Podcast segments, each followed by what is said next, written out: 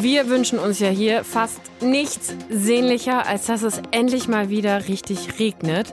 Aber anderswo auf der Welt hoffen die Menschen, dass es endlich mal wieder aufhört zu regnen. In Pakistan ist in diesem Jahr viel mehr Regen gefallen als sonst. Deutschlandfunk Nova. Kurz und heute.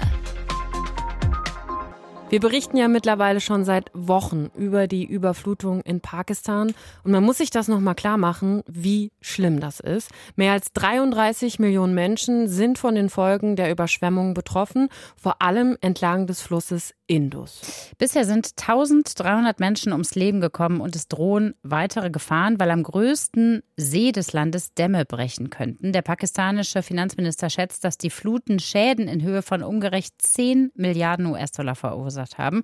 Also, das ist eine riesige Katastrophe mit ausgelöst durch Rekord hohe Monsunregenfälle.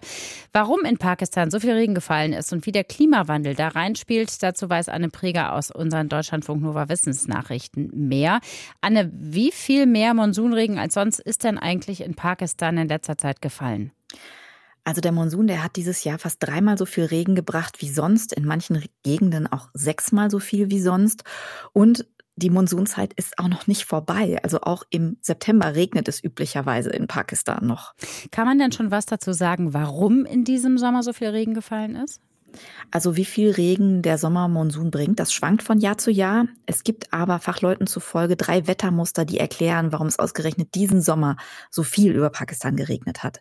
Das erste ist, dass es im Mai und Juni im Land eine heftige Hitzewelle gab, die einer Studie zufolge auch durch den Klimawandel wahrscheinlicher geworden ist. Und durch diese Hitzewelle gab es über dem Land ein ausgeprägtes Tiefdruckgebiet. Nein, wir sind jetzt hier nicht bei den Wetternachrichten, äh, in das besonders viele feuchte Meeresluft mit Regen im Gepäck geflossen ist. Und deswegen hat es dieses Jahr in Pakistan auch früher als sonst angefangen zu regnen.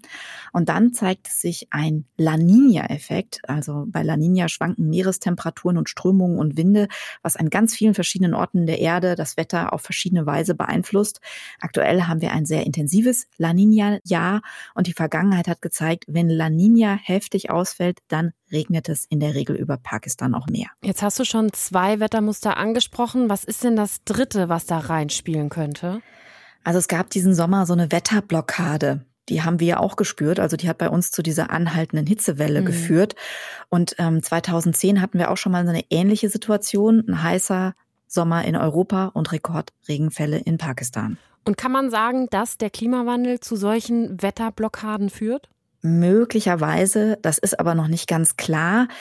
Grundsätzlich ist es halt so, dass es auf der Erde gerade wärmer wird und wärmere Luft mehr Feuchtigkeit aufnehmen kann. Also da spielt der Klimawandel auf jeden Fall rein, wenn es um extreme Regenfälle geht. Und die Erderwärmung lässt gerade natürlich auch die Gletscher im Himalaya schnell abschmelzen. Und das hat das Wasser in Pakistan, also die Stände, die Wasserstände noch zusätzlich steigen lassen und den Regen, also ist zusätzlich zum Regen noch dazugekommen. Für Pakistan ist jetzt diese Katastrophenlage dreifach bitter, weil erstens trägt das Land global gesehen kaum zum Klimawandel bei, ist aber besonders betroffen. Und Klimamodelle deuten darauf hin, dass extreme Regenfälle in Zukunft in Pakistan auch noch eher öfter passieren werden werden. Jetzt braucht Pakistan natürlich im Moment Hilfe, um diese akuten Folgen der Flut zu bewältigen. Aber wie ist das denn, wenn wir mal in die Zukunft gucken? Hat denn das Land da eine Chance, sich besser zu rüsten für sowas? Also dazu hat sich ein Forscher von der Uni Augsburg geäußert, der aus Pakistan stammt, nämlich Muhammad Salim Pomi. Und ihm zufolge kann Pakistan Überflutungen zumindest teilweise abmildern und Schäden kleiner halten, wenn das Land zum Beispiel mehr Platz für Wasser einplant, also seine Wasserspeicher ausbaut und wenn das Land Wälder aufforstet, die Wasser halten können und wenn Städte und Siedlungen wassersensibel geplant oder neu aufgebaut werden. Also da, wo es geht, vermeiden, dass Menschen dort bauen, wo schon ganz wenig Regen reicht, damit ein Fluss über die Ufer tritt zum Beispiel. Und natürlich wünscht sich der Forscher auch was von den wohlhabenden Ländern, nämlich, dass die sich an das Pariser Klimaabkommen halten und die Erderwärmung entsprechend eindämmen, damit das nicht weiterhin so oft passiert in Pakistan mit den schlimmen Regenfällen. Warum der Monsun dieses Jahr in Pakistan Rekordregenfälle gebracht hat und welche Verbindungen es zum Klima Klimawandel möglicherweise gibt. Darüber haben wir mit Anne Preger aus unserer Deutschlandfunk Nova Wissensredaktion gesprochen.